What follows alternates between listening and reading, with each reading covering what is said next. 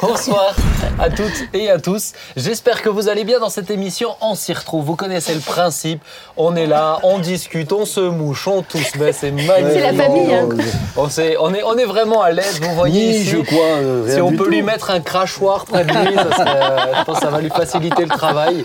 En tout cas, vous voyez. Père et fils, ça Non, non, non, mais- Mais, vous voyez, On est à l'aise. Et cette émission est un petit peu particulière pour moi parce que Ah ouais, on, est, on est à l'aise, t'as plus le droit de tousser que tu te fais le ventre aussi, tu vois. c'est la cinquantième, c'est la cinquantième déjà. la Ouais, bravo. première année. C'est la cinquantième qu'on tourne et qu'on diffuse. Donc, Eh bien, bravo. tu vois, le temps Bravo. passe vite. Donc Bravo, vous connaissez le bravo principe. Benjamin Ah Bah écoute, principe, c'est donc, euh, bah, Bravo, d'avoir travaillé. Bah écoute, avec joie, avec joie, on essaye de se renouveler dans les inspirations, mais euh, ça va, ça va être bien. Je me réjouis de la suite. Vous connaissez le principe. Le principe, on discute de plein de choses. Là, je vais commencer avec un. Pardon, je vais enlever le postillon que tu m'as craché dessus. Mais euh, je vais commencer avec un premier sujet. Je suis pas sûr, Mais- il fallait trois sujets aujourd'hui, mais c'est pas ça. Un premier sujet. Mais avant ça, Claude, si je ne me trompe pas, c'est la deuxième fois que tu es avec nous. Ah non. Ah non. Troisième La troisième fois La déjà. troisième fois. Ouais. Est-ce que tu es toujours heureux d'être avec nous? Absolument. Tu m'as demandé si tu étais assez décontracté. Tu as un beau gilet. euh, Ouais. Période Oui, hivernale. attends, mon pasteur euh, à ma droite gauche, là, il est habillé, Ouais, vêtu. Non, mais Oui, c'est pastoralement. Je le viens, connais, je viens rarement torse nu, cher ami. Ah ouais. Je- je- je- Mais je tu sais je le connais habillé rarement habillé autrement. hein. Ah ouais, d'accord. Moi-même, ok. hein, t'es tout le temps en chemise ou, euh, Oh ouais, en chemise, oh ouais. voilà, ou en Je- pyjama. Mais j'ai pas envie de- d'encourager quelqu'un à le voir en pyjama. C'est vraiment. Ouais, il faut- n'a pas bien commencé encore. Ah, ouais, déjà, nous une telle de- sculpture. Ah oui, non, Tu voulais ouais, poser ouais. une question, Ouais, Ben, je question. crois. Non, mais même pas. Non, Ah, voulais pas poser une Si, question si, Ah si, bon si. Non, Allez, non. On démarrons. va, on va commencer avec un premier sujet, c'est la malchance. Et je voudrais vous poser cette question du coup, c'est croyez-vous en la malchance ça fait depuis euh, un mois maintenant que j'ai pas sorti d'anecdotes. Et dès que je vais vous lire, Ah. je, je me dis, je prends le temps de lire deux faits divers. Les deux sont un peu à l'opposé et vous allez comprendre. Premier fait divers, c'est au Canada. Ça s'est passé il y a pas très longtemps. Euh, une météorite traverse son toit et atterrit sur son oreiller pendant qu'elle dort. C'est une mésaventure qu'elle n'est pas prête d'oublier. Le 4 octobre dernier, donc 2021, Ruth Hamilton a été réveillée brusquement par un gros bruit et des, débris lui tombant sur le visage. Cette femme vivant à Golden en Colombie-Britannique a d'abord pensé que quelqu'un avait sauté sur son lit avec une arme à feu, a-t-elle expliqué aux médias canadiens Victoria News, relayé par le HuffPost. J'ai sauté du lit et allumé la lumière, raconte-t-elle. Je n'arrivais pas à comprendre ce qui s'est passé. Alors, elle a vu cette pierre de taille, de, la taille d'un melon, qui avait atterri sur son oreiller à quelques centimètres de sa tête. Par chance, elle n'a pas été blessée. Ruth Hamilton a appelé les secours. Les policiers ont d'abord pensé qu'il s'agissait d'une pierre provenant d'un chantier voisin, mais non. Ils se sont rendus compte que c'était un météorite. En revanche, ils auraient vu une lumière brillante, ils expliquent, dans le ciel qui avait explosé et causé cette explosion, pardon, selon Victoria News. Et cette dame confie que euh, désormais, elle est beaucoup plus reconnaissante à sa vie quotidiennement. Elle dort avec un casque. Elle a un casque blindé. Maintenant, Blindé, autre, oui. autre anecdote, je vous le lis. Il s'appelle John Wade Hagan et pour cet Américain de 47 ans, la vie n'est pas un long fleuve tranquille. Cet homme n'a rien à envier à Pierre Richard dans La Chèvre. Il vient d'ailleurs de vivre une drôle d'expérience. Franchement, je l'ai lu, je rigolais, mais ça me fait mal au cœur pour lui. Il vient d'ailleurs de vivre une drôle d'expérience avec la foudre cette fois. En effet, John a été foudroyé alors qu'il téléphonait avec son téléphone fixe. Un fait extrêmement rare qui ne s'explique pas par les spécialistes. Mais John, lui, se l'explique très bien. C'est la poisse, tout simplement. Ce père de famille se demande tous les jours comment se fait-il qu'il est toujours en vie. Petit retour sur ses aventures incroyables. Il y a quatre ans de cela, John avait déjà eu la peur de sa vie en se faisant braquer par des malfrats qu'il avait battu et enfermé dans le coffre de son taxi. Mais ce n'est pas tout. Un an plus tard, John a été poignardé. Un gros couteau de boucher en plein dans sa poitrine. Il a survécu. En 2019, John a encore une fois été hospitalisé pour une drôle de raison. Il a affirmé avoir été mordu par deux serpents différents. Puis, pardon, ça me fait rire. Puis maintenant, le voilà alité à cause de la foudre. Pour certaines personnes, tout ceci est en partie en partie faux. Nombreux sont ceux qui affirment que John fait tout cela pour qu'on parle de lui, mais les faits sont les faits. Il est bien à l'hôpital à cause de la foudre. Sa fille présente au moment où la foudre s'est abattue sur lui a témoigné en sa faveur. Donc, là, on a deux exemples. On a la chance et Heureusement la que le thème malchance. n'est pas la compassion, parce que quand je vois comment tu Bah, pardon. c'est vrai que c'est- terrible. Mais tu te dis, t'as des gens qui enchaînent comme ça. Donc, ma question, c'est là, j'ai parlé, j'ai pris un exemple sur la chance et un exemple sur la, La malchance. malchance. Est-ce que vous, vous y croyez en la chance et la malchance? C'est quand même une question, je trouve, on ne l'aborde Oui, pas souvent sous un angle comme ça chez les chrétiens. Bah, ça, ça dépend si tu entends malchance et chance comme quelque chose qui est extérieur à ta vie, qui te tombe dessus sans que tu ne sois pour rien du tout. C'est-à-dire, Bah là, on euh, appelle voilà. ça de la poisse qu'il a vécu. là, hein, quand Le même. hasard tombe le, sur le toi. météorite qui tombe dans le, dans le lit de là, bon, bref, euh, euh, oui, oui, d'accord. Maintenant, l'autre monsieur, il a quand même, enfin, j'ai l'impression qu'il a quand même le chic de toujours aller trouver les endroits où on, où on joue avec les couteaux et on, je sais pas tout ça, enfin bref. Ceci étant dit, je, je crois, je crois à ce qu'on n'appelle pas la poisse, mais la, la- la- je dirais la, la malédiction plutôt que la malchance. Euh, je sors d'une famille, la dernière fois on en avait parlé avec Madame Zurbach quand elle était là. Euh, voilà, on a grandi dans une famille traditionnelle, avec euh, les religions traditionnelles, mais jamais ça nous serait venu à l'idée d'aller voir un, un ministre du culte pour euh, se faire imposer des mains et prier pour une maladie. Donc on allait voir des rebouteux, etc. Je me rappelle mes parents, avant de se- juste avant de, de- de trouver le Seigneur, les quelques 4-5 ans avant de trouver le Seigneur, le Seigneur a vraiment mis la pression, enfin pression, non, plutôt ils ont vécu une série de malchances, mais vraiment des malheurs. Mon père roule en voiture, quelqu'un lui coupe, la, lui, coupe, lui coupe le- la priorité, il se le prend en face, il a failli mourir. Il s'en ressort, il en ressort. Quelques mois plus tard, au travail, un plan a été mal fait. Il veut décrocher un grand entonnoir dans son- dans- entre, deux, entre, deux, entre deux étages d'une usine. Au moment où il tape dessus, alors qu'il y, avait, qu'il y avait deux points de fixation, en fait, il n'y en avait qu'un seul. Sur le plan, il y en avait deux. Il descend, il a la mâchoire ouverte, il a le pied euh, à moche, enfin, en, en- en bouillie. Et ça n'a pas arrêté pendant, pendant 2, 3, 4 ans. Jusqu'au jour où mes parents se sont dit, mais peut-être qu'il faudrait aller chercher à une autre source de Mm. l'aide que là où ils cherchaient. Et c'est là Mm. qu'on a trouvé le Seigneur. Le Seigneur nous a trouvés. Donc il y a eu, de la- il y a eu des, des malheurs ou des malchances, mais, mais c'était vraiment des- une, une série, on enchaînait. Hmm. Et tous les six mois, à la fin, on, on commençait à faire c'est quoi la prochaine tuile qui va arriver? Mais ça, c'est dans le cadre de la malchance que tu, que tu me dis Oui. ça, où tu assimiles à la malédiction. Oui. Maintenant, la dame, euh, bon, si c'est un fait exceptionnel de un, météorite, mais t'as des gens Mhm. où t'as l'impression, tout leur, enfin, ils ont tout le temps, euh, dans le séculier, on dirait, ils ont, ils ont une bonne étoile, quoi. hein. Ils ont tout le temps euh, un truc au-dessus d'eux, euh, ça fonctionne. Papa, est-ce que toi, tu, qu'est-ce que t'en penses? Ah oui, moi j'aurais rencontré des gens surprenants comme ça, avec qui été, mais même, Ah oui. même des chrétiens. hein. Mais tu- mais c'est ça. Ouais, je me souviens, j'étais, j'étais en, en Guyane avec un ami pasteur, mais du début au voyage, du début du voyage jusqu'à la fin, mais il nous arrivait tout le temps un truc. J'ai dit, mais, mais moi je voyage plus avec toi là. Tu, tu, tu me- tu- Celui qui s'est sali la chemise, là, une fois, tu te non, rappelles ça c'en était un autre encore. Mais alors, le- le- le- celui dont je vous parle, et, alors juste pour vous dire, euh, on avait vécu toute une série d'histoires pas possibles, ça n'arrivait qu'avec lui. Bon, dernier jour, il prend l'avion. Et puis alors, avec, euh, avec mon, mon- mon- notre collègue euh, pasteur, on, on l'emmène à l'aéroport, euh, à Cayenne, et, et je lui dis, tu- as pour sûr pour sûr, t'as l'avion qui va pas décoller. bon, alors euh, bien sûr, le, le frère me dit mais arrête, euh, tu rigoles là, tu l'as assez charrié avec ça. Et, et en effet, je l'avais charrié avec ça. Puis on est rentré euh, à- sur Kourou, et puis trois heures plus tard, coup de fil. ah Tiens, tu t'es déjà arrivé. Non, non, je suis encore là. Écoute, euh, est-ce que vous pouvez me chercher parce que l'avion a une panne mécanique au bout de la piste? Il a commencé à partir sur la piste, il est tombé en panne, et il a dû repartir le lendemain ou le surlendemain. Ouais. Et Donc- celui qui s'est, et celui qui s'est taché la chemise, là, moi, tu. Ah ben lui, alors lui... Raconte-le voir, parce que Oui, c'est non, mais, alors, mais, mais lui, c'était extraordinaire. Euh, c'est euh, vite fait. Hein. Le- il, il arrive pour le... C'est un frère que j'aime beaucoup, hein, je- vraiment je l'apprécie beaucoup, mais il arrive pour le week-end ici. Et puis, euh, donc, je le cherche le soir pour un petit repas, tu vois. Et au moment où je le cherche, une nouvelle chemise et tout, et le- le- le- les, les personnes chez qui il est, ils ont un chien. Le chien s'approche, il lui met un, un- un gros truc euh, du nez, là, sur la chemise. Oh, il dit, oh mince, oh. Alors, il va vrai. changer, il met une nouvelle chemise, il vient, on va au repas. Euh, on- comme il faisait un peu, un, peu, un peu chaud, on était dehors. Il prend de la moutarde sur son couteau, un coup de vent. ah, j'ai dit, mais alors, mais alors, t'as pas de peau, tu vois, moi je lui dis comme ça. Le lendemain, euh, j'ai une réunion avec lui sous un chapiteau, et c'est lui qui doit apporter le message.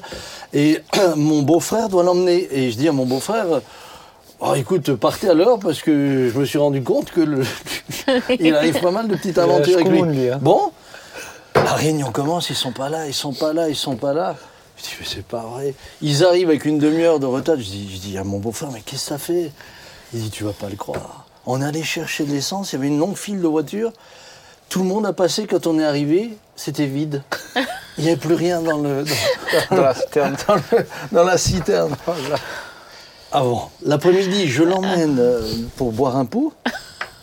Puis là, il est assis sur sa chaise et je lui dis juste, écoute, je vais vite chercher quelque chose à l'intérieur, tu, tu m'attends dehors. Il dit, ouais, ouais, pas de souci. Euh, Je dis, tiens, mais j'avais le chien avec, tu, prends le chien. Et puis quand je sors, je vois tout le monde qui rit et je le cherche, je le vois plus. Il était en train de tenir le chien par terre, le chien qui l'entraînait. Non, c'était. Mais en, en- en 48 heures, ça. En 48 heures. Là, Là, ça tu te dis, achève. mais. Ouais, ça fait penser au Ah, film mais, La mais- mais là, mais là, c'est extraordinaire. Ça te maintient en vie en tout cas. Ah, mais tu survis. Et là, pourtant, chrétien, et tout, ça. tout va bien. Définir les mots, qu'est-ce que tu appelles malchance et chance je veux dire, euh, Oui, oui, oui, mais, Mais- mais, mais là, tu vois, il arrive. La série, quoi, la dis, série noire, quoi. Alors moi je pense que parfois il nous arrive des petites séries, on a est-ce qu'il f- est-ce qu'on peut toujours y mettre une connotation spirituelle? Je ne suis pas absolument Comment il le vivait, lui, justement? Bon, Il il était vivait- habitué, il était il- habitué. il- il- Manifestement, il vivait avec, ça Ouais, faisait c'est partie ça. de sa vie. Bon. Euh, moi, je, je vois ce que Jésus dit, par exemple, au sujet de la tour qui tombe. Mais oui. Et puis, tu as là euh, plusieurs personnes qui, qui, qui- qui décèdent à cette occasion-là. Et, et Jésus dira, mais il, il- il- il- n'était pas plus mauvais qu'aucun autre. Mm. Et, et je pense que parfois, il peut arriver des, des choses, non pas que Dieu ne sache pas, et Dieu n'a pas tout en son contrôle. Ça, je, Dieu, Oui, sait, oui. Dieu, dans son omniscience, il sait tout. Mais euh, je crois qu'il y a parfois des, des- des- des- des- des circonstances qui font que c'est parfois lié aussi à, à de nos maladresses. Oui. Oui. Moi, je, Oui. je sais que tu as, une sœur qui est extraordinaire. Ah oui, non, mais elle est- Une- mais, mais, mais, mais ma petite Johanna, elle enchaîne les trucs parfois à, à la volée. Et, et, et, et- et tu dis, Eh, mais, mais là, c'est la maladresse, c'est pas le coup de vent qui vient te ramener la moutarde sur, le, Ouais, sur mais, la mais, chemise. mais, et qui- mais, mais, mais- Et du coup, elle vit des choses par mais sa elle, vit, maladresse. mais elle vit un tas de Un choses. bonjour à- Johanna. Bah ouais. Et toi, Nathalie, qu'est-ce que t'en penses? Écoute, euh, au-delà des séries euh, noires ou bonnes ou tout ça, moi je Ou sais. parfois marrantes. Oh, hein, ouais, Oui, oui. Je sais que euh, quand on est euh, vraiment au Seigneur, vraiment, alors je vais faire ma spirituelle, mais moi je l'ai vécu. En fait, à partir du moment où tu es vraiment au Seigneur, que tu souhaites lui obéir, ta vie prend un nouveau tournant et tu vis des bénédictions. Et c'est vrai qu'il y a ce verset euh, dans Deutéronome qui dit J'ai placé la malédiction et la bénédiction. Et celui qui m'obéit, en fait, eh bien, il est sous ma, ma protection. Et je pense qu'effectivement, alors évidemment, là, là, ça nous prête à rire, mais il y a des familles, comme toi, tu, en as parlé, Claude, qui vivent effectivement des, séries, mais de parents à enfants. Et j'étais tombée sur ce verset que les pères mangeront des raisins verts et les enfants auront les dents agacées, tu sais. Et puis, inversement, tu as l'autre verset contraire, c'est pas parce que les parents, le père a mangé des raisins verts que les enfants auront des, des dents agacées. Donc, avec le Seigneur, ça veut dire qu'il y a comme une, une fatalité, une malédiction qui peut aussi se, se couper. Oui, bien, bien sûr. Je pense qu'il y a la bénédiction et la malédiction. Oui, mais j'aime, mais- j'aime bien mais- l'exemple que tu donnes du fait qu'il y a. il y a De la un- tour, euh, ouais. Non, et puis et là, le frère, c'est un frère chrétien. Moi, je connais des gens Mais comme oui. ça, tu vois. Alors, euh, t'en rigoles à côté, Oui, parce que oui, c'est vrai oui. que. Et puis- heureusement, c'est pas des choses Mais gravissimes. moi, c'est toujours les Et puis- oiseaux et les crottes d'oiseaux. Non, mais c'est vrai. Non, mais, non, mais avec un ami, un jour, un, non, un pasteur que je, que je t'as une tête de perchoir. C'est incroyable. On, on marche ensemble dans la rue, on regarde un objet qu'on veut acheter. Et moi, je suis à côté de lui, sur les paf, et c'est moi qui prends les. Non, mais l'autre jour, je, loue- je prends une voiture de location, enfin de, courtoisie, parce que j'ai amené mon voiture au garage. Et je me suis dit, oh, elle est belle, elle est propre, elle est magnifique, tu vois. Je me suis dit, pour une fois, une voiture propre, tu vois, parce que. Non, mais qu'est-ce qui m'arrive pas? Non, mais attendez. Une crotte d'oiseau sur le pare-brise central et une autre sur le, pare- sur, sur- le côté latéral. J'ai dit, mais non, mais c'est- pas vrai, moi je les enchaîne. Parce qu'il n'a pas de pigeons hein, chez Il lui, n'y a pas de pourtant. pigeons chez moi. Non, et les cigognes, par contre, mais c'est maintenant parti en Afrique à cette période de l'année. Mais c'est vrai que c'est un truc qui. Sont- des, et des fois, tu as des petites séries comme ça. Par contre, par contre, là où moi j'avais le sentiment de plus en sortir, c'est je, je crois qu'il y a aussi parfois des séries et ce sont vraiment Des combats spirituels. des- des attaques Ah oui, en oui, oui. chaîne. c'est ça, Ouais, mais oui. Mais, mais en chaîne. Hmm. C'est- C'est-à-dire que tu as le sentiment que ça s'arrête plus. Euh, je me souviens lorsque nous avons bâti, il y a eu l'arrêt de la construction. Toi, Et tu moi es tombé gravement Euh, malade. Oui. Ensuite, il y a eu toute une série encore de circonstances, euh, aussi euh, d'un point de vue euh, personnel et privé. Euh, Et j'avais le sentiment que ça ne s'arrêtait pas. Oui. Euh, puis on a, quand même, on a quand même enchaîné assez rapidement avec, avec la pandémie qui a Mmh. suivi. Euh, on a vu des frères partir, Partir, on a vu notre petite Eliora partir. Ben oui. et, et je dois dire que il y avait des moments où je disais, mais, mais Seigneur, Quand est-ce que ça va s'arrêter? quand est-ce que ça va arrêter? Ça, m'a- ça me rappelle quand même Job. Et vrai. ça me rappelle Job où, Bah oui. où, où là, tout d'un coup, tu as, tu, as, tu as vraiment une série chez Job. Mais euh, derrière cette série, il y a, il y a un, un- un- un déchaînement spirituel. Mm. Et, et je crois qu'il nous faut. Il nous faut pas, euh, comment dirais-je Il nous faut savoir sourire de ce de, de quoi on peut sourire et relativiser ce qui Mm. doit l'être. Parce vrai. que euh, je, je crains parfois que, à force de vouloir tout spiritualiser, tout devient dramatique. Ah oui. Voilà. Donc je, je crois qu'il faut laisser chaque chose à sa place, mais en même temps discerner. Bah oui. Discerner Mm. qu'est-ce qui se passe là? Hmm. Pourquoi ça se passe? Euh, Quelle est l'origine Mais comme tu le dis, sans, sans forcément systématiquement euh, diaboliser ou spiritualiser d'une manière ou d'une autre, je pense des fois, bon, bah voilà, Ah, mais c'est la je vois des personnes qui n'arrêtent pas de se délier et de se délier Mais du- de- et, et tomber ensuite dans, dans, dans des extrêmes qui ne sont pas justes. Qui, ne sont pas Mais oui. justes. Mais tu, mais tu vois, euh, pour moi, euh, je pense que des fois, le, le, le, le- le piège, en tout cas, le piège, ça pourrait maintenant être que quelqu'un pense qu'on est en train de dire qu'en plus de Dieu et du diable, etc., il y a une force en plus qu'on appelle chance ou malchance, qui est là. Pour moi, c'est juste la Non. vie, en fait. Tout, C'est la, oui, oui, hein. c'est la vie. Après, il y a la vie aussi qui a, qui a- qui a des règles de vie. Je veux dire, euh, il y a des gens qui euh, font tout ce qu'il faut pour que ça marche. Et la C'est vie, la vie fonctionne bien. Ils ne sont pas forcément croyants, mais finalement, euh, ben, ils, ils mettent en place des, des- des principes, entre guillemets, bibliques, sans même le savoir. Ils éduquent leurs enfants, ils font des efforts, et, etc. Et à la fin, la, la- la vie tombe plutôt bien pour eux. Je ne dis pas qu'ils ont tout vécu, je ne dis pas qu'ils ont, vécu- qu'ils ont eu l'espérance en Christ, mais il n'empêche que la vie va plutôt bien. Et on peut dire qu'ils ont de la chance. Euh, non, je pense que si tous les jours on se brosse les dents tous les jours trois fois, à la fin, c'est pas de la chance d'avoir une, une bonne bouche en bonne santé. Mais oui. C'est parce qu'on a fait ce qu'il faut pour que ça marche. Oui, oui. Donc il y a. Bon, maintenant, si tu as la recette pour faire ce qu'il faut pour que le météorite ne tombe pas sur ta tête, ça, de Ça, c'est euh, un bon challenge. Oui, ça, c'est ça, Ça, sûr. ça, hein. Ou que ça, la foudre te t'ait- vienne parce que tu es au téléphone chez toi dans la maison. Tu vois, C'est quand même incroyable. de se dire, Bon, c'est une sûr qu'après après, après tout ça euh, développe aussi toute une. euh, bah, tous les jeux Ouais. de hasard fonctionnent là-dessus. Ça, ça Ben, on a fait un sujet. hein. On a fait un sujet sur ça. Ah ouais, ça crée du T'étais pas, hein. dans l'émission, mais euh, pouvons-nous euh, Ne pas aborder la question. Non, croire jouer au jeu de hasard, etc. euh, mais ça, Ouais, non, mais ça je veux dire, ça ouais, développe ouais. un. Et je pense que parfois, il y a même une forme de superstition. Hmm. Euh, Il y a des gens qui se disent tiens, aujourd'hui, j'ai du bol. Hmm. Hein, et puis alors. euh, Bah, et de pas ne pas passer sous une échelle, etc. On, on rentre. On bon, rentre après, vite ça, c'est. Ça, c'est. c'est. Ouais, mais tu, mais tu rentres dans une forme de superstition. Superstition. Moi, je Mais connais oui. des, des gens, euh, alors ils étaient vraiment des collègues, elles étaient hyper superstitieuses, mais il fallait vraiment que, qu'elles, aient le, qu'elles aient le bon chiffre, qu'elles aient le truc au bon endroit. puis tu bah, dans des- certains hôtels, vous n'avez pas le- Le, l'étage oui, de le 13. 13. Il n'y a pas d'étage 13. Ou chambre, ouais. Et puis tu sais, il y a des personnes aussi qui ont tendance à faire souvent que des mauvais choix. Et après, elles se disent qu'elles ont la malchance. Oui. Mais c'est des mauvais choix. C'est Ouais. ça, c'est ça. Mm. C'est pour, c'est pour ça que on, ne peut pas répondre de manière Bah oui, euh, mais je- binaire à cette Mais question. en même temps, je trouve ça bien de, de, de montrer, bon, bah, il y a tout, hein, c'est pas, faut Il y a- pas il y a tout, spiritualiser. Il ne faut pas Non. tout Et puis spiritualiser. on a, on a et- des frères et sœurs qui des fois sont un peu mais comme il ne faut pas non plus, il, ne faut pas non plus ignorer le spirituel là où il est. Non, c'est ça, c'est les deux, Bien euh, sûr. Ouais. Bien sûr, on va continuer. Ben Ah. voilà. Mais un jour, ça serait peut-être bien, euh, je sais pas s'il vit encore, je sais plus qui c'est, mais euh, celui qui. Ah bah ils vivent tous les Qui- deux. qui. Ah bah, je peux te les, On je peut les peux te inviter. les inviter tous les deux. Je inviter garantis On pas de l'émission. On prévoira deux dates au cas où il se passe quelque chose. La technique, attention. Moi, je ne veux pas être chroniqueur ce jour-là. Je viens avec un casque. Ouais, bah, en tout cas, c'est, c'est- tu vois des petits moments comme ça, c'est bien aussi, on peut en rire. euh, Ça, ça va, c'est Exactement. pas oui, dramatique. hein, alors, ça va. non, non, non, non, mais même eux-mêmes en riaient. Bah oui. Eux-mêmes en riaient. Ouais, tu ouais, eux-mêmes en riaient. Mais j'avais l'impression que, que le, le fils du frère que j'ai dit tout à l'heure avec la moutarde, il avait la chkoumoun. La même chose. Il, ouvre le frigo là où il était, paf, t'avais tout qui est tombé dehors. Il va s'asseoir sur la balancelle dehors, t'as la De père en balancelle qui. fils. Non, non, mais les- la- non, non, mais ils étaient trop marrants, les deux.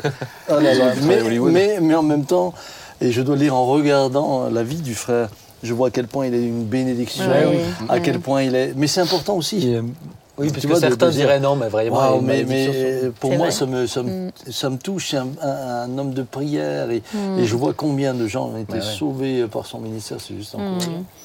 On va continuer? Parce que là, on Mais a oui. un invité euh, de qualité, Ah. enfin chacun des invités est de qualité. Mais euh, là, je suis vraiment content. J'aime bien aussi de temps en temps avoir des, des témoignages de vie un peu atypiques, comme euh, tu l'as évoqué, Michel, qui est une ancienne voyante, etc. Mais euh, là, on a un autre témoignage de vie un peu atypique. C'est un maire en fonction. euh, qui, euh, qui est dans une petite commune près de Rouen. Et on va l'accueillir, c'est Franck Meyer qui est avec nous.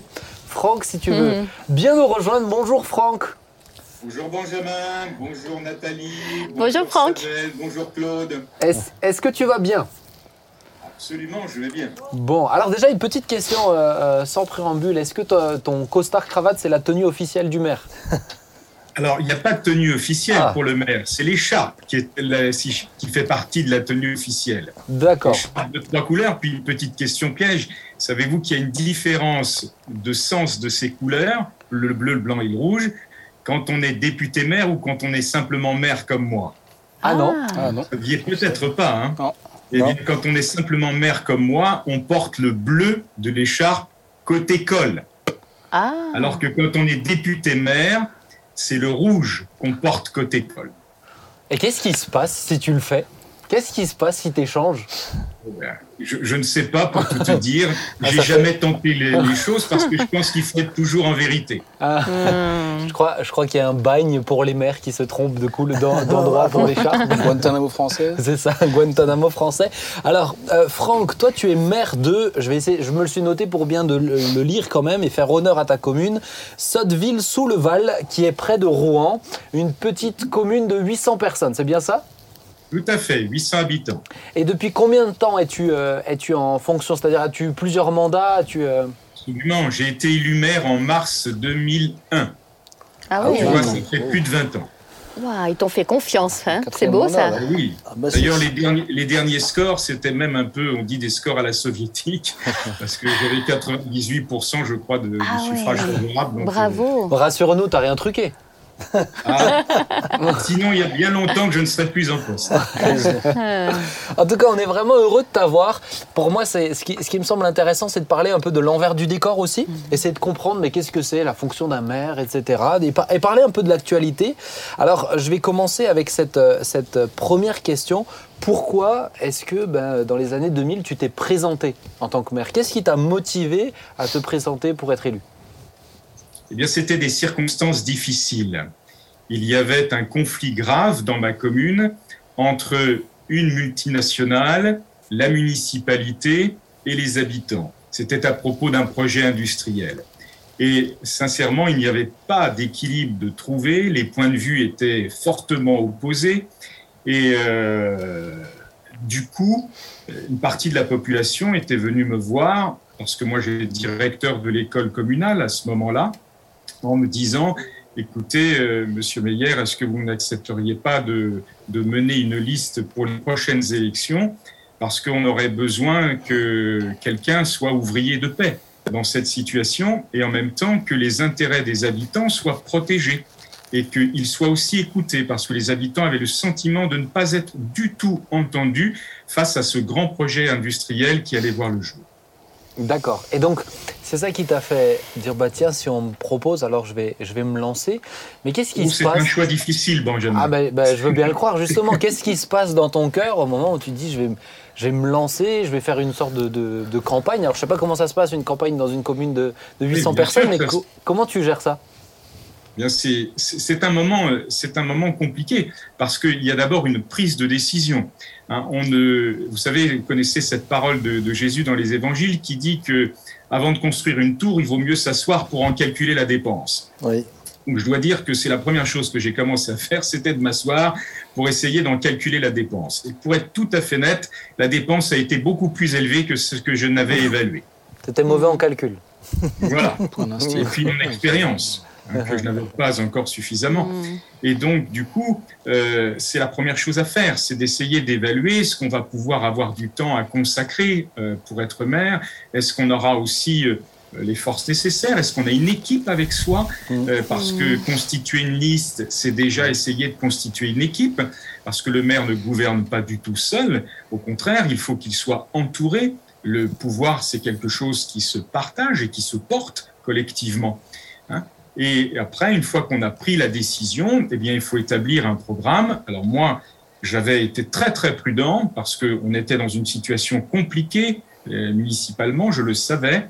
Donc euh, euh, la liste que j'ai conduite, on n'a rien promis, on n'a pas fait de promesse électorale, mais on a axé notre communication sur notre méthodologie, comment on allait travailler, de quelle manière on allait associer les habitants et dans comment on allait essayer de résoudre ce fameux conflit euh, que j'évoquais tout à l'heure, notamment avec euh, un- une grosse multinationale.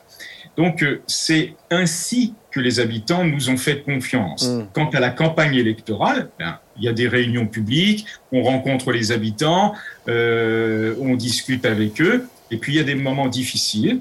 Euh, moi, il y avait une lettre anonyme de distribuer euh, dans toutes les boîtes à lettres disant ne votez pas pour lui, il est évangélique. Voilà. Je sais pas quel était le rapport pour ces gens-là, mais Mm. en tout cas, euh, ce sont des moments qui sont compliqués.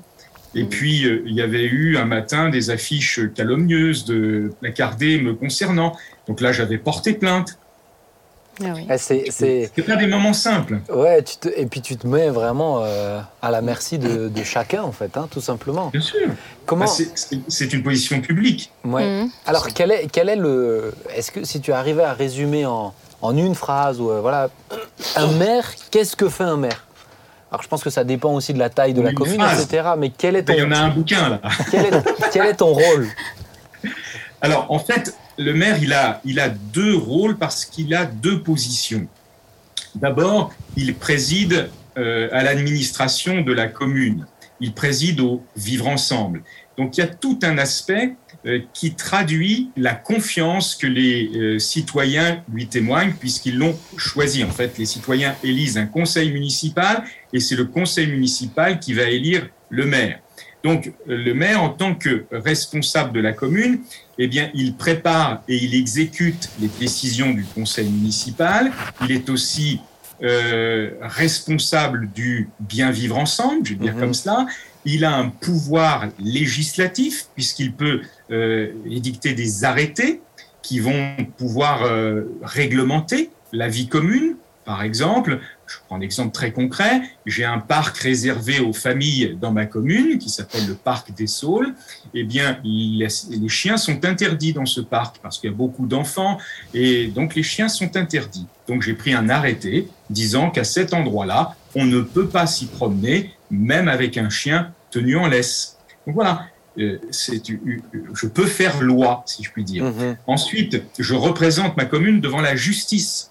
Quand la t- commune est attaquée ou quand elle-même attaque euh, devant une juridiction particulière, c'est moi qui vais me rendre avec l'avocat de la commune euh, eh bien, au tribunal. hein. Et je me suis retrouvé un jour comme cela à la barre pour euh, donner le point de vue de la commune en plus de la plaidoirie du, de l'avocat de la commune.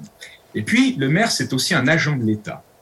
Et euh, de ce côté-là, il est officier d'état civil, il est officier de police judiciaire, c'est-à-dire qu'il peut dresser un procès verbal, que ce procès verbal est, il a une- il a- il est pris en compte par le, le procureur de la République. Je savais pas ça. Euh, il y a- le maire organise les élections aussi, donc il le fait pour le compte de, de l'État. Hein, donc vraiment, il est agent de l'État. Mm. Ok, d'accord. Et, et- et alors, euh, concrètement, ta semaine, qu'est-ce qui- qu'est-ce qu'il s'y passe? Il y a quelque temps, on a évoqué la semaine d'un pasteur. Euh, bon, parce que certains se disent, euh, ils, ils- ils- ils- ils prennent juste le temps pour euh, lire la Bible et ensuite ils retournent se coucher. Chez un maire, qu'est-ce qui se passe chez un maire? Qu'est-ce qu'on fait dans la semaine d'un maire? Alors d'abord, il faut dire que je suis maire, comme tu l'as rappelé, d'une petite commune. Ce n'est pas la même chose d'être maire d'une commune de 20 000 habitants, même si ma petite commune est au sein d'une grande métropole de 500 000 habitants. Mais euh, le témoignage que je peux donner, c'est vraiment le, le maire d'une commune de moins de 1000 habitants. Oui. Hein Et euh, donc, par exemple, moi, le lundi, alors ma semaine de maire, si je puis dire, elle commence le, dimanche soir, ou elle va commencer le lundi euh, très tôt le matin. C'est-à-dire très tôt, ça veut dire 5h, 5h30. Hein Euh, et puis là, je vais commencer par ouvrir euh, la boîte mail de la mairie pour voir un peu les urgences, organiser aussi euh, le travail qui va devoir être fait cette semaine, les dossiers qu'on va devoir euh, traiter, et puis chaque sortie de week-end, euh, il y a des problématiques qui vont devoir être réglées. Par exemple, euh, la plainte d'une personne qui dit que tout le week-end, son voisin s'est garé de- devant chez lui, que ça s'est mal terminé, euh, qu'ils se sont enguirlandés. Euh, que fait le maire pour organiser le mieux le parking dans, la rue? C'est aussi, par exemple, comme j'ai eu la semaine dernière, hein, euh, des chiens qui ont aboyé apparemment tout un dimanche après-midi. Euh, j'ai un mail en disant euh, que fait le maire? Il y a trois jours, c'était parce que des, lampadaires n'avaient pas fonctionné dans un quartier. La personne m'écrit en disant nous on paye nos impôts comme tout le monde, on veut de la lumière comme tout le monde. C'est toutes ces choses-là hein, il faut comprendre qui, arrivent dans la boîte à lettres de la mairie. Et le lundi matin, c'est vraiment le bureau des pleurs. hein. Voilà.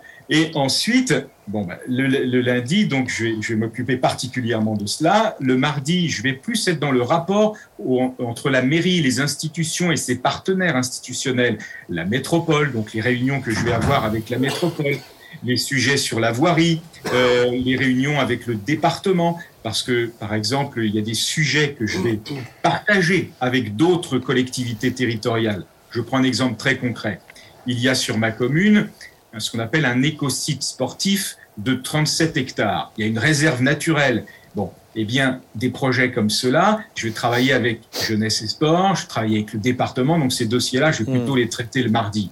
Le mercredi, pour moi, après mon travail, ça va être euh, de, de réunir le bureau municipal, ça va être de réunir le conseil municipal tous les deux mois, le mercredi soir, pour traiter de toutes les affaires communales. Mais c'est extrêmement vaste. Mhm.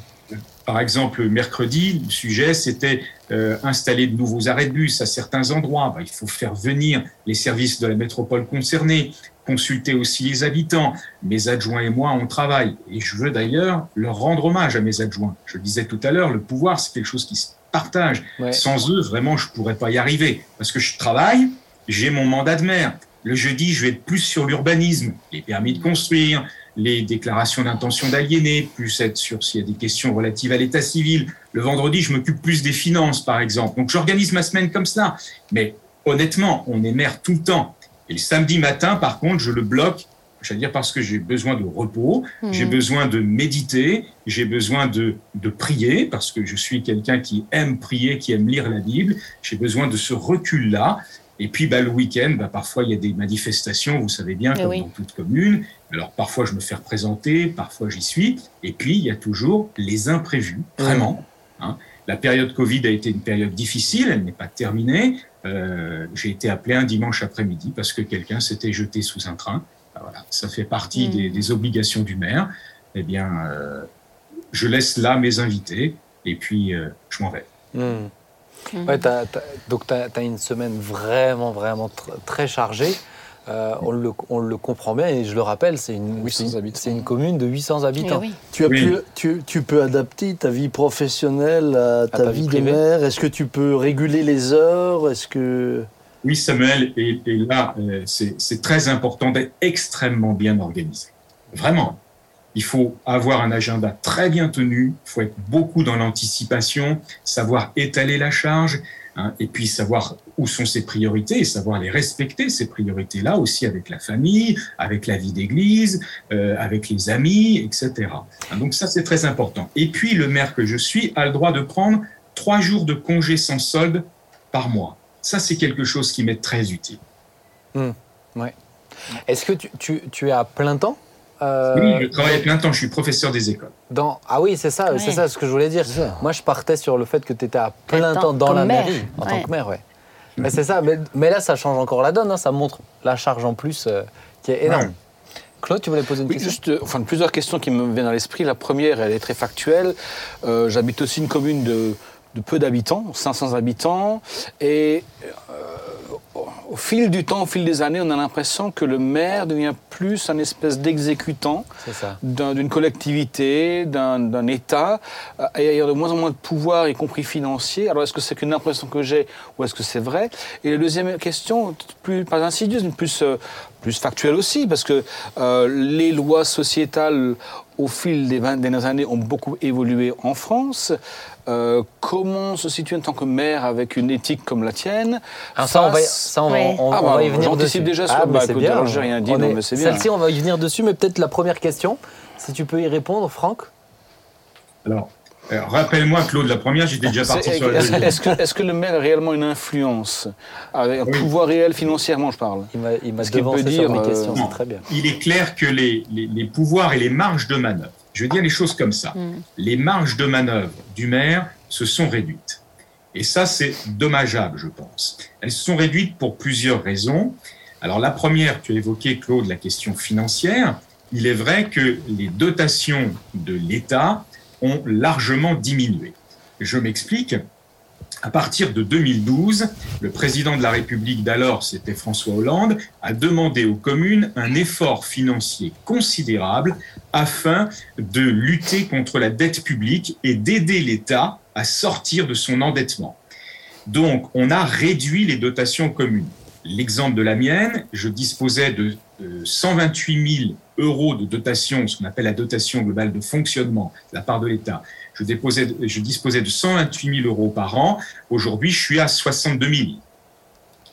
Donc, c'est une réduction considérable Pour faire la même chose. considérable. Mm. Mais, euh, mais dans le même temps, et ça c'est ce qui nous inquiète, nous les maires, c'est que l'effort qui a été fait du côté des collectivités territoriales, eh bien on sait bien, ça n'a pas enrayé l'endettement de l'État, ça n'a Mm. pas enrayé la montée de la dette de la France. Et ça, c'est pour nous, c'est c'est très frustrant. Parce qu'on se dit qu'on a fait des efforts et ces efforts aujourd'hui, eh bien, ils, Hmm. ils ne portent pas les fruits qu'on escomptait. Ouais. Donc ça, c'est un premier point. Le deuxième, c'est que euh, aujourd'hui, les communes sont incluses dans ce qu'on appelle euh, des communautés de communes ou des communautés d'agglomération ou des euh, métropoles. Et ces collectivités territoriales de niveau 2, si je puis dire, eh bien, elles ont des pouvoirs, des pouvoirs propres que les communes leur ont transférés. Et dans ce cas-là, le maire n'a plus pouvoir sur ces transferts de charges ou ces transferts de responsabilités. Je vais prendre un exemple très clair pour que tous ceux qui nous écoutent puissent comprendre. Dans la métropole de Rouen à laquelle j'appartiens, la question des vo- voiries et les trottoirs appartiennent maintenant à la métropole depuis 2014, alors qu'avant, je gérais les choses avec mon conseil municipal. Eh bien, un habitant qui voudrait réaliser un bateau sur son trottoir devant chez lui parce qu'il y a une nouvelle entrée, il souhaite pouvoir passer ses véhicules sans difficulté, je ne peux pas intervenir. C'est la métropole qui décidera des travaux, oui ou non, et des délais de réalisation. Je n'ai plus la main là-dessus. Et ça, c'est très frustrant parce que, comme euh, à la coutume de dire le président du Sénat, le, maire est à portée de- d'enguirlandade. Mm, Et, ça. euh, et- et, euh, si, si vous voulez, je peux très bien avoir une remarque en disant mais mince, euh, qu'est-ce que vous faites quoi? Ça fait trois mois que j'attends le bateau devant chez moi, j'ai toujours rien. Donc qu'est-ce que je vais faire moi? Je vais me retourner et je vais aller vers la métropole en disant mais vous en êtes tous sur ce sujet? Euh, parce que mince, mon mon habitant là, il il, il se plaint. Mm. Quand j'avais le pouvoir en direct. Bah, si on décidait de faire le bateau, euh, hop, on contactait, on faisait Mm. deux, trois devis, pouf, et puis trois mois après, l'affaire était faite. Ouais. Ouais, c'est et, et- et est-ce que au niveau de justement être à, à portée, à portée de, de, de voix d'enguirlandade, est-ce que tu euh, des fois tu t'es pas dit mais, mais mince les lundis matins quand je lis ces mails, euh, que fait le maire, que fait le maire? Est-ce que ça t'est pas arrivé de dire mais mais vous êtes grand aussi avec cette histoire de chien, avec cette histoire de ou alors est-ce que tu as un Envie d'abandonner, des fois, euh, incroyable? Comment ça se passe au fond de toi quand justement tu as toutes ces, ces choses qui remontent de partout en fait tout le temps? Alors, d'abord, euh, comme je dis, il faut, il écouter, hein. il faut absolument écouter, il faut savoir prendre en compte, savoir aussi euh, relativiser, bien entendu. Mais quand on a des conflits de voisinage, il ne faut pas laisser tomber. Hmm. Parce que ça peut très vite s'envenimer. Et moi, je constate que depuis deux ans, on a parfois des dérapages qui sont vraiment sérieux. Hmm. Donc, euh, je pense qu'il faut prendre les choses au sérieux quand on est maire. Tu as parlé de maîtrise de soi. Oui, c'est indispensable. Et de ce point de vue-là, moi, j'apprécie beaucoup, beaucoup, beaucoup ce qu'on appelle dans l'épître aux Galates, quand Paul écrit aux chrétiens de, de Galates, il leur dit, il leur parle du fruit de l'esprit. Mm. Il leur dit, voilà ce que c'est que le fruit de l'esprit. C'est la bonté, c'est la patience, c'est la maîtrise de soi. C'est tout cela. Et d'ailleurs, il termine en disant, la loi n'est pas contre ces choses. Eh bien, évidemment qu'elle n'est pas contre ces choses, parce qu'on voudrait bien que tout le monde soit maître de lui-même, par Mhm. exemple. Mais, mais le maire que je suis doit euh, avoir ces qualités-là, ces vertus-là. C'est indispensable. Ouais. Ça, ramène la paix. Vous voyez, euh, je vais prendre un exemple. Il y, a, trois semaines, un dimanche soir, je me suis rendu dans une rue où il y avait, un conflit. C'est une de mes adjointes qui m'a appelé en disant euh, Écoute, Franck, s'il te plaît, euh, euh, est-ce que tu pourrais pas aller visiter telle famille Parce que ça va mal se passer avec les voisins. Voilà ce qui s'est produit. Et je sens bien que le, niveau de la colère monte. Eh bien, le fait de se déplacer, le fait d'arriver, de sonner chez les gens à 20 heures, hein, parce que c'était 20 heures. Oh là, c'est le maire qui arrive. Hmm. Tu vois, ça apaise. Si je peux me permettre une anecdote, c'était il y a quelques années, euh, 23h30. J'ai- J'avais encore mes fils à la maison. Il y en a un qui descend à toute vitesse. Je travaillais dans le, le- le salon et qui me dit Papa, papa, papa, euh, fais très attention. Il y a un tracteur qui vient d'arriver dans la rue et ça parle très très fort. Je pense qu'il y a une grande dispute. Et ils viennent chez nous, c'est sûr. Il était 23h30. Donc, effectivement, on sonne à ma porte. J'ouvre la porte, je vois trois personnes qui sont en train de se crier dessus et de s'attraper au col. Vraiment. Bon, j'hausse le ton. Je dis, écoutez, maintenant, moi, j'ai du monde qui dort chez moi. Je ne sais pas si vous avez vu, mais il est 23h30. Alors, vous allez commencer par vous taire. Si vous êtes venu, que vous avez besoin de mon aide. Alors, vous allez d'abord défaire vos chaussures, être rentré en chaussettes chez moi, et vous allez faire silence. Je vais vous asseoir et on va parler posément. Eh bien, tout de suite, ça a posé le cadre. Je rappelle ce que c'est que le respect de l'autre. Hmm. Et puis, j'ai donné la parole à chacun. Je donne la parole au premier, le second coupe la parole. Ah, je dis ça, pas, ça se passe pas comme ça ici. Vous êtes chez moi, c'est moi qui commence. Donc c'est un tel qui parle. Je l'écoute. Puis après, j'ai écouté l'autre. Puis j'ai écouté le troisième. Bon, bref, je vous fais court. En trois quarts d'heure, le calme était revenu.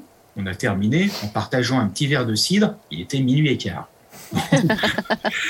mais, mais voilà, le maire d'une petite commune, c'est aussi cela. Mais c'est parfois se mettre en danger, il faut, faut quand même le dire. hein. L'affaire aurait dégénéré. euh. Chez moi, ça devenait dangereux. hein. Bah ouais. Ah ouais. Ouais, ouais.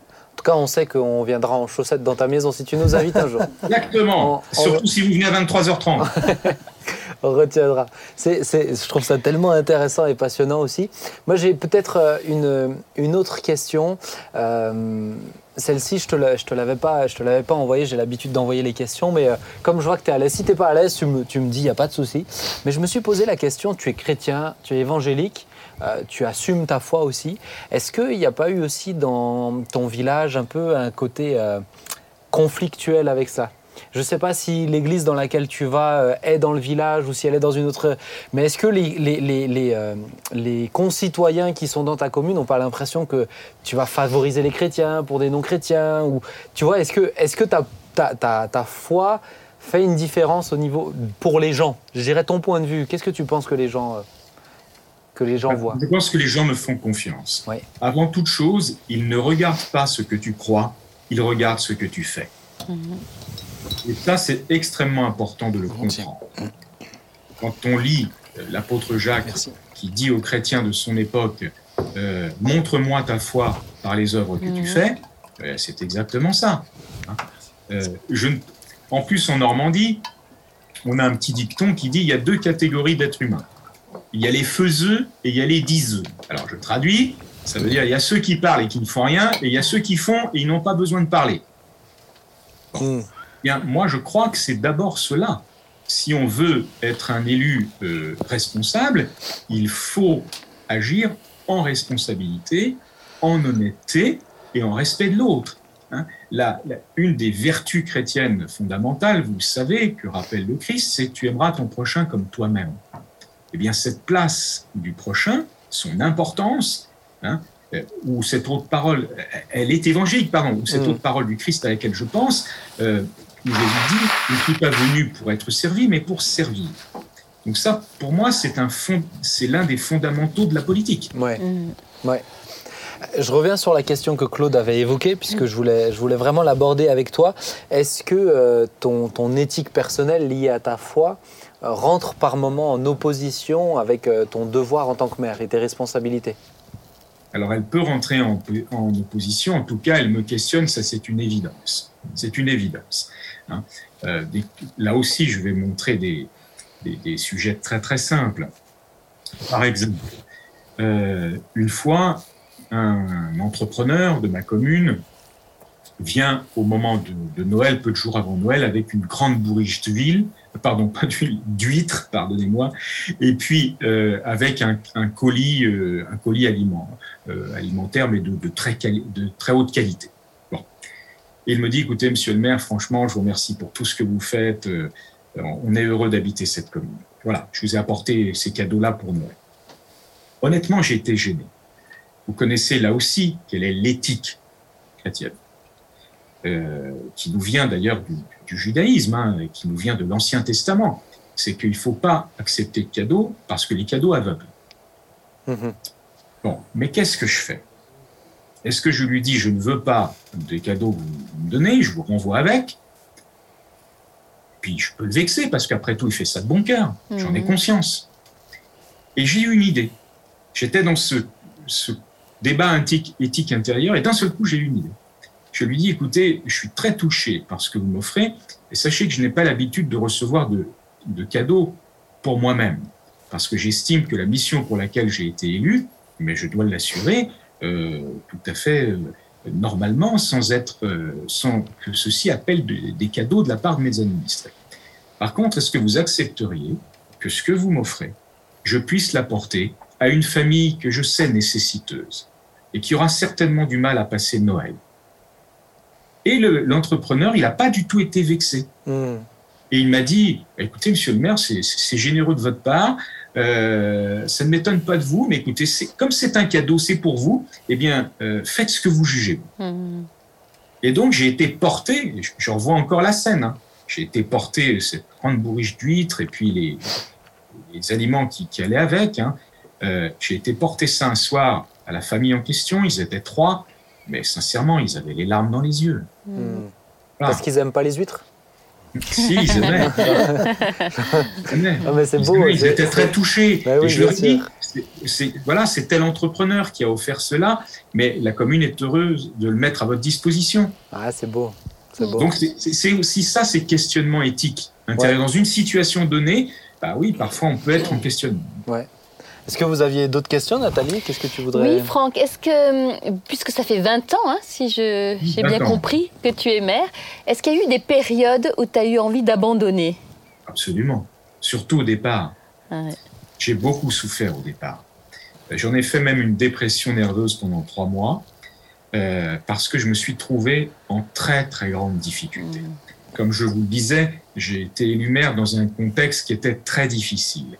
Un contexte où il allait falloir être vraiment ouvrier de paix entre une multinationale qui avait des intérêts industriels que je pouvais entendre, mais une population qui devait être respectée et qu'il fallait qu'elle soit respectée, et puis en même temps euh, des enjeux de pouvoir qui étaient très complexes.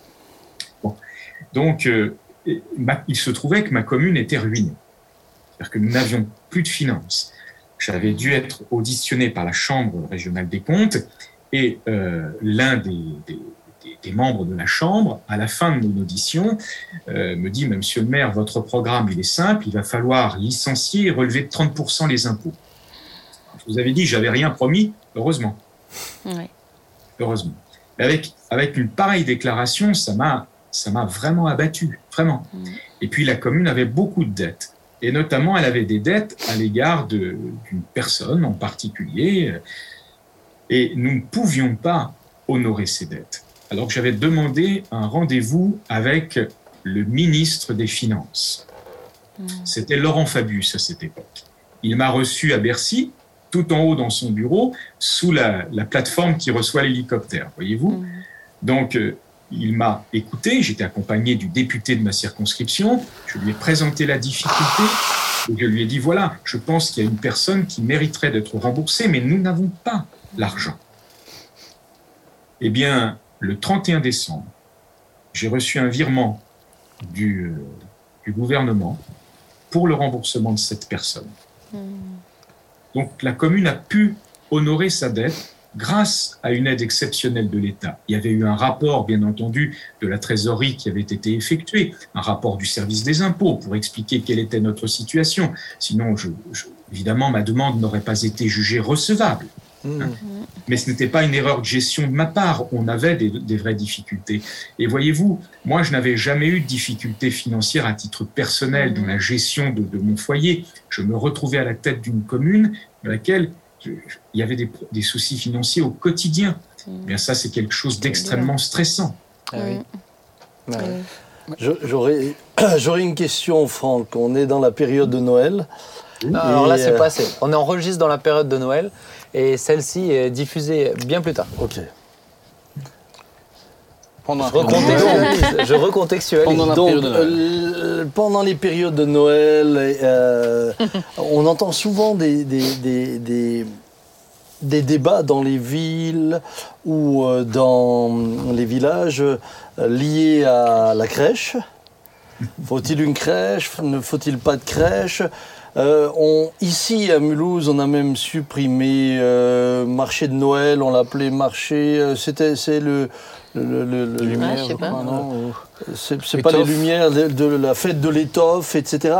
Enfin, tout ce qui, tout ce qui fait, euh, au nom de la laïcité, mhm. tout ce qui fait référence à cette euh, période de Noël et à ce qui s'est passé euh, est à quelque part remise en question. Mhm. Alors comment, comment, comment ça se passe à Sauteville Sous le Val. sous le Val?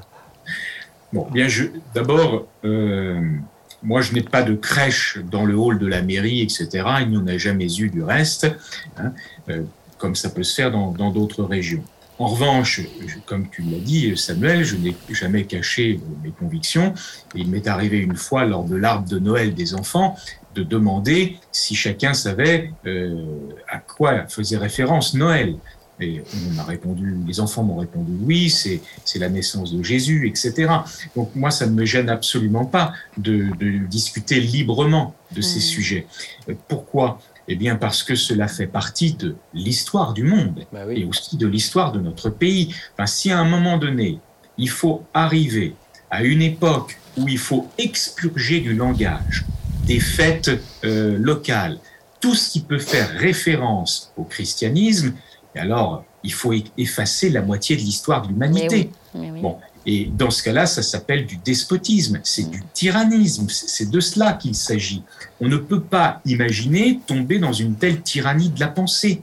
La République et la laïcité, elle est, cette laïcité que je viens de nommer, elle est conçue non pas pour être une religion qui nie toutes les croyances, mais elle est conçue pour donner et créer un espace de liberté sécurisé et sécurisant pour que chacun puisse partager ses convictions dans le respect de la conviction d'autrui.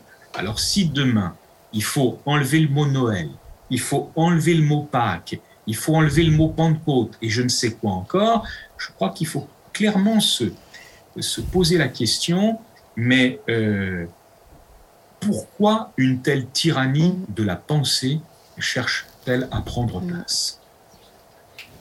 J'ai une question moi aussi. Euh, enfin, vas-y, vas-y, vas-y. Euh, Franck, tu, tu, es bien au courant que ces 20 dernières années, les, les, euh, les, lois sociétales ont évolué, notamment des, des questions sur, sur le mariage pour tous, etc., où, le maire ou le représentant de l'État, l'officier d'état civil, est censé officier. Alors, je m'interrogeais comment, comment une personne comme toi, qui, est croyante, pouvoir gérer peut-être peut-être le, je dirais le, clash, la collision entre, tes convictions euh, euh, personnelles, euh, respectables, et finalement un, couple lambda qui vient se marier en étant du même, même sexe. Alors, moi, j'aborde toujours ces sujets de société d'abord sous l'angle de la raison. C'est toujours ma première réflexion. C'est-à-dire que quand il y a une volonté d'un gouvernement, quel qu'il soit, de modifier euh, ce qu'on appelle les, règles sociétales, comme tu viens de l'évoquer, Claude, euh, il faut regarder ça de manière la plus factuelle et la plus raisonnable qui soit. Dans le cas de la loi de mariage et d'adoption pour tous de, 2012, de 2013, pardon, il y avait eu un débat engagé à ce sujet avec le président Hollande le 20 novembre 2012 au Congrès des maires de France. Là, à, à ma demande et à la demande d'une maire alsacienne d'ailleurs, nous avions interrogé, demandé au président des maires de France d'interroger le président de la République qui allait venir nous voir quelques instants après à propos de son projet de loi sur le mariage et l'adoption pour tous. Nous lui avions expliqué, écrit d'ailleurs, pour lui dire que nous pensions que euh, parce que le mariage en droit français fonde la famille, cela n'irait pas dans le sens de l'intérêt de l'enfant sur le long terme et que ouvrir le mariage à tous, c'était ouvrir la porte à des revendications de droit à l'enfant et que c'était ouvrir la porte à des revendications de multiparentalité ou de multiparenté. Euh, nous avions donc donné ces alertes-là. Et moi, j'ai été le porte-parole d'un collectif qui s'appelle le Collectif des maires pour l'enfance. Nous étions 20 153 maires et adjoints aux maires à avoir interpellé la présidence de la République sur le sujet. Et donc, lors du congrès des maires le 20 novembre, la question est posée, est-ce que les maires devront marier des personnes de même sexe au cas où la loi serait adoptée? Et le président de la République a répondu très exactement ceci, en disant, si la loi est votée, les maires auront à l'appliquer. Mais la République, c'est la laïcité. Et la laïcité, c'est la liberté de conscience. Ce qui fait que les journaux, le lendemain matin, titraient, mais tous, parce que j'ai gardé toutes ces archives, le président Hollande recule devant les maires, il leur accorde la liberté de conscience. La suite, on la connaît malheureusement il y a eu une adaptation des règles qui, dans la loi de mariage et d'adoption pour tous, a dit que on pourrait se marier non seulement dans sa commune, là où on habite, mais aussi dans la commune de l'un de ses parents, pour élargir le champ des possibles au cas où certains maires ou certains adjoints au maire ne voudraient pas procéder à un mariage euh, de couple de même sexe. Et puis, les maires ont demandé le respect de leur liberté de conscience. Mais là-dessus, euh, la loi française ne l'a pas prévu. Il n'y a pas de clause de conscience dans cette loi de mariage et d'adoption pour tous. Alors c'est pourquoi nous sommes allés de, des, des, centaines et des centaines de maires devant le Conseil constitutionnel, devant le Conseil d'État, pour dire mais comment se fait-il que notre liberté de conscience n'est pas prise en compte? La réponse du Conseil constitutionnel est intéressante. Et là, je demande votre attention. Vous vous souvenez qu'au départ, je vous ai dit que le, maire était non seulement l'élu de ses concitoyens, mais il était aussi le représentant de l'État. Et le Conseil constitutionnel a répondu en disant, dans le cadre de ses responsabilités d'officier d'État civil, le maire étant le représentant de l'État, hmm. comme l'État est neutre, le maire doit être neutre. Il ne peut pas faire prévaloir sa conscience. En clair, il doit obéir. Mes chers amis, c'est grave cette disposition. Mm. Ça veut dire que parce que nous sommes les représentants de l'État, mais nous, nous n'avons pas été élus par l'État. Nous sommes élus par les Français, c'est-à-dire par le peuple. Eh bien, le fait que l'État nous délègue une partie de ses missions nous impose des contraintes en termes de conscience qui font de nous des sous-citoyens, si je puis dire, puisque constitutionnellement, la, la liberté de conscience est garantie à tous. Quand nous sommes allés devant la Cour européenne des droits de l'homme, cinq ans après, la Cour nous a répondu en disant bon, on ne va pas examiner votre affaire parce que le Conseil constitutionnel vous a déjà répondu. Au jour d'aujourd'hui, ce questionnement est toujours posé, mais cette fois-ci devant le Comité des droits de l'homme de l'ONU. Le comité n'a toujours pas donné sa réponse. Nous espérons que la liberté de conscience des maires pourra être garantie, non seulement pour ce sujet, mais aussi pour d'autres sujets. On le voit aujourd'hui avec ces évolutions de société dont Claude parlait tout à l'heure. Les maires vont devoir enregistrer dans l'état civil de leur commune euh, parfois une double filiation maternelle pour des enfants. Ça prive totalement un enfant de filiation paternelle, cela. Bon, ben, ça peut aussi poser un véritable questionnement par rapport aux droits de l'enfant. Quand on sait que la Convention internationale des droits de l'enfant dit que l'enfant a droit de connaître son père et sa mère et d'être élevé par eux autant que possible. Merci. Merci, merci beaucoup Franck pour, euh, pour euh, ton temps, pour ces interventions qui sont riches. hein, c'est Ah oui. euh, C'est brillant. Ouais. brillant. C'est agréable, de t'écouter en plus, Mm. tu vois. euh, c'est vrai. non seulement, en plus de ça, tu es éloquent. Donc merci beaucoup. Mm. Le- ça fait déjà une heure qu'on est ensemble, donc on va, Ah oui, on va s'arrêter là. Mais je tiens à te remercier vraiment pour ce moment. Merci à vous, puis merci à tous ceux qui nous écouteront, qui nous, Oui. nous Avec- regarderont. Avec joie. Et puis quand tu veux, quand tu viens en Terre Sainte alsacienne, tu es le bienvenu. Hein C'est avec plaisir que je retrouve mes racines. Ah, Ouais. Très bien. À bientôt. À bientôt, Franck. À bientôt, bientôt, les amis. bye. Bye, Franck. Ah ouais, mais c'est sûr que c'est euh, c'est- riche et puis son, sa fonction, elle est en plus du, du- de son emploi à plein temps. hein. Ah oui. Mais c'est aussi une vocation, là. C'est ça. Je pensais à son épouse, on n'en a pas parlé, aux- et aux enfants. C'est même la famille hein, qui doit euh, Ouais. soutenir et supporter tout ça. hein. Ouais. Donc tout ça, c'est beau de voir quelqu'un que- qui, qui euh, je dirais, a le souci du bien commun, Ouais, de la vraiment. paix commune, de Ouais. la paix civile, euh, Hmm. de, de voir que finalement, on, euh, le- la, la foi peut aussi se traduire dans ce genre de, de fonction, Mm. sans pour autant enlever euh, quoi que ce soit à sa qualité de foi, à, sa- à la qualité de sa foi. C'est ce qu'il disait, il y a les dix œufs Oui, Les les faiseux. et les faiseux. J'allais dire les faisans, mais c'est pas les mêmes. Faisons les, Et puis, les tirs. les, les faisans se font tirer dessus. et puis c'est vrai qu'aujourd'hui, et c'est vrai qu'aujourd'hui, on a l'impression de voir euh, des maires, mais c'est surtout des grandes villes, etc. Où Oui. c'est que de la politique.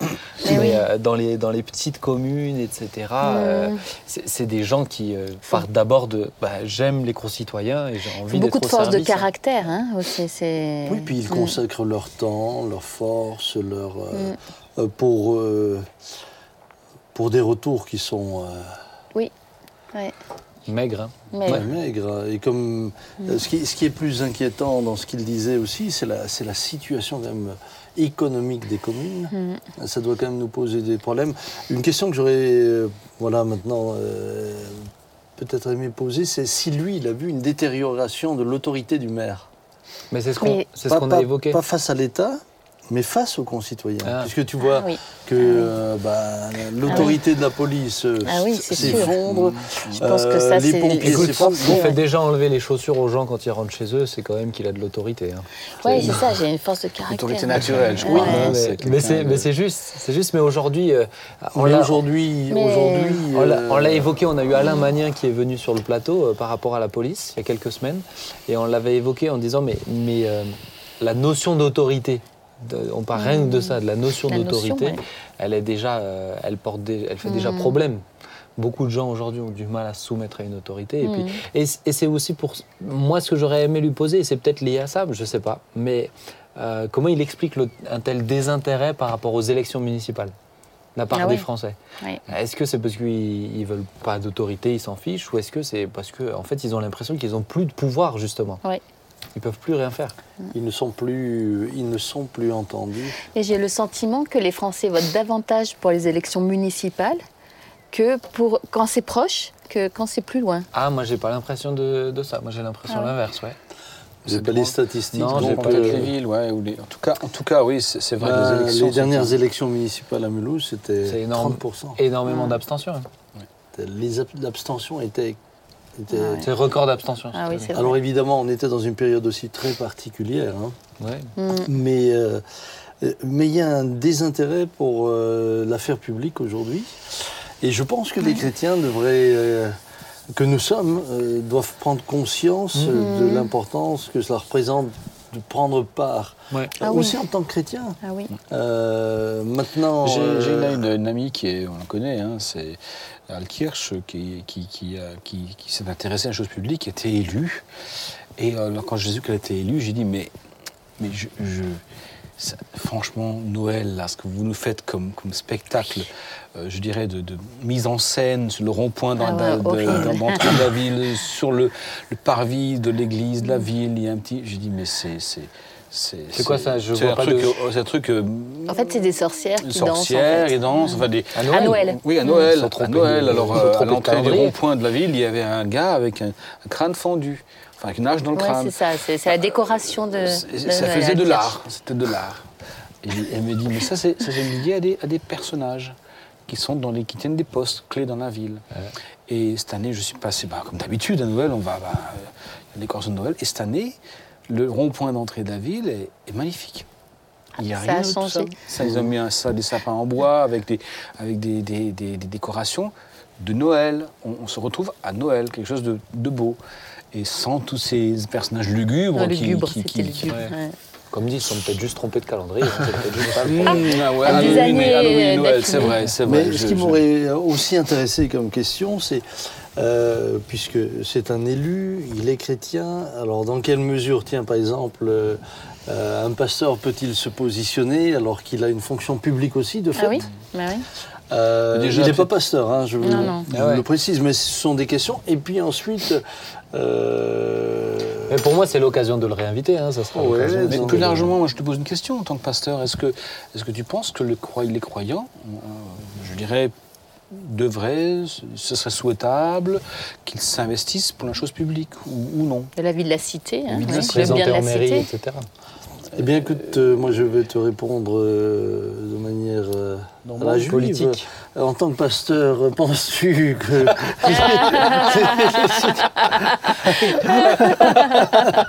non, alors.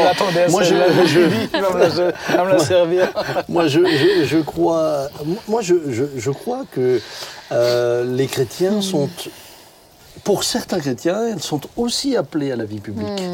Et puis aussi appelés à s'investir. C'est pas le cas pour tous, mais, mais comme on a des chrétiens qui vont être euh, euh, appelés à être des entrepreneurs, des chefs d'entreprise, ou, ou des chrétiens qui vont être Sportifs, appelés hein, à être euh, Et ils sont au service de cette investis, manière. euh, Et Franck est un bel exemple Ouais. parce qu'il a été réélu, réélu, réélu. à 98%. c'est ça. À 98%. Et, moi, je me dis, je me dis s'il y, a- s'il y a des amis qui se sentent appelés à être adjoints, peut-être un jour maire, pourquoi pas? Pourquoi pas Mais oui. oui. Euh, mais c'est sûr que ce n'est pas ensuite aux églises de faire des campagnes. Mm. Parce que ça m'est Ah oui. arrivé un jour, je suis arrivé dans une église où Ah le- la couleur du hall d'entrée avait mis, a été mise à la couleur du parti dans lequel se Bah, trouvait la fille d'un des responsables de l'église. Et je pense que ça, c'est pas notre rôle. Ah c'est non. mauvais. hein. Nous sommes là Ah pour non. annoncer l'évangile, Ah ouais. etc. Après, euh, dans nos églises, il y a aussi euh, de multiples convictions euh, euh, politiques Bah euh, oui. qu'il nous faut aussi euh, respecter. Moi, je sais que personnellement, en tant que pasteur, je ne pourrais pas m'engager en politique et être pasteur. Mm. Euh, puisque le message de l'évangile, lui, doit toucher euh, Mais tout le c'est monde, ça, toutes les couches ça. de la population. Mais je crois que, que des membres sont, peuvent être appelés à devenir maire, peuvent être appelés à être ministre. Je, je sais Les pas artisans de paix, quoi, quand même. Les artisans de paix, paix, Les artisans de. Le temps est passé. Voilà. Vraiment. Déjà. On va s'arrêter là. Et vite. puis, euh, merci à chacun d'entre vous. On va prier. On va prier pour les mères aussi. Tiens. Ouais. Est-ce que papa, tu veux Oui. bien prier Avec plaisir. Père, nous, nous voulons te, te remercier d'abord pour ces temps qui sont toujours des temps privilégiés, des temps d'échange. Et euh, je veux te remercier pour euh, tous ceux qui sont engagés. Euh, L'exemple de Franck, il porte le témoignage de l'Évangile au travers de son comportement et de son attitude. Et euh, Seigneur, nous savons qu'ils ont des défis et pourtant, euh, tous ces maires de France, qu'ils soient hommes ou femmes, eh bien, ont un rôle tellement important. Ouais. Ils sont euh, faiseurs de paix. Et nous voulons vraiment te prier pour eux. Te prier pour ces hommes, ces femmes qui administrent euh, les uns des villages, d'autres de petites villes, d'autres de, des agglomérations plus importantes, mais nous te les apportons. Mhm. Et te demandons de les aider, de les inspirer. Seigneur, tu nous invites à prier pour qu'il y ait euh, toujours eh bien, la paix dans la cité, de manière à ce que nous puissions aussi vivre notre foi librement. Et nous te le demandons de tout notre cœur. Merci pour ces temps passés ensemble et merci euh, également de, bénir tous ceux et celles qui sont avec, avec nous et qui euh, suivent cette émission, euh, qu'elle puisse aussi euh, les enrichir au travers des différents échanges et des différents débats que nous pourrons parfois avoir. Que ton nom soit béni. Amen. Amen. Amen. Merci à vous trois. Merci à toi.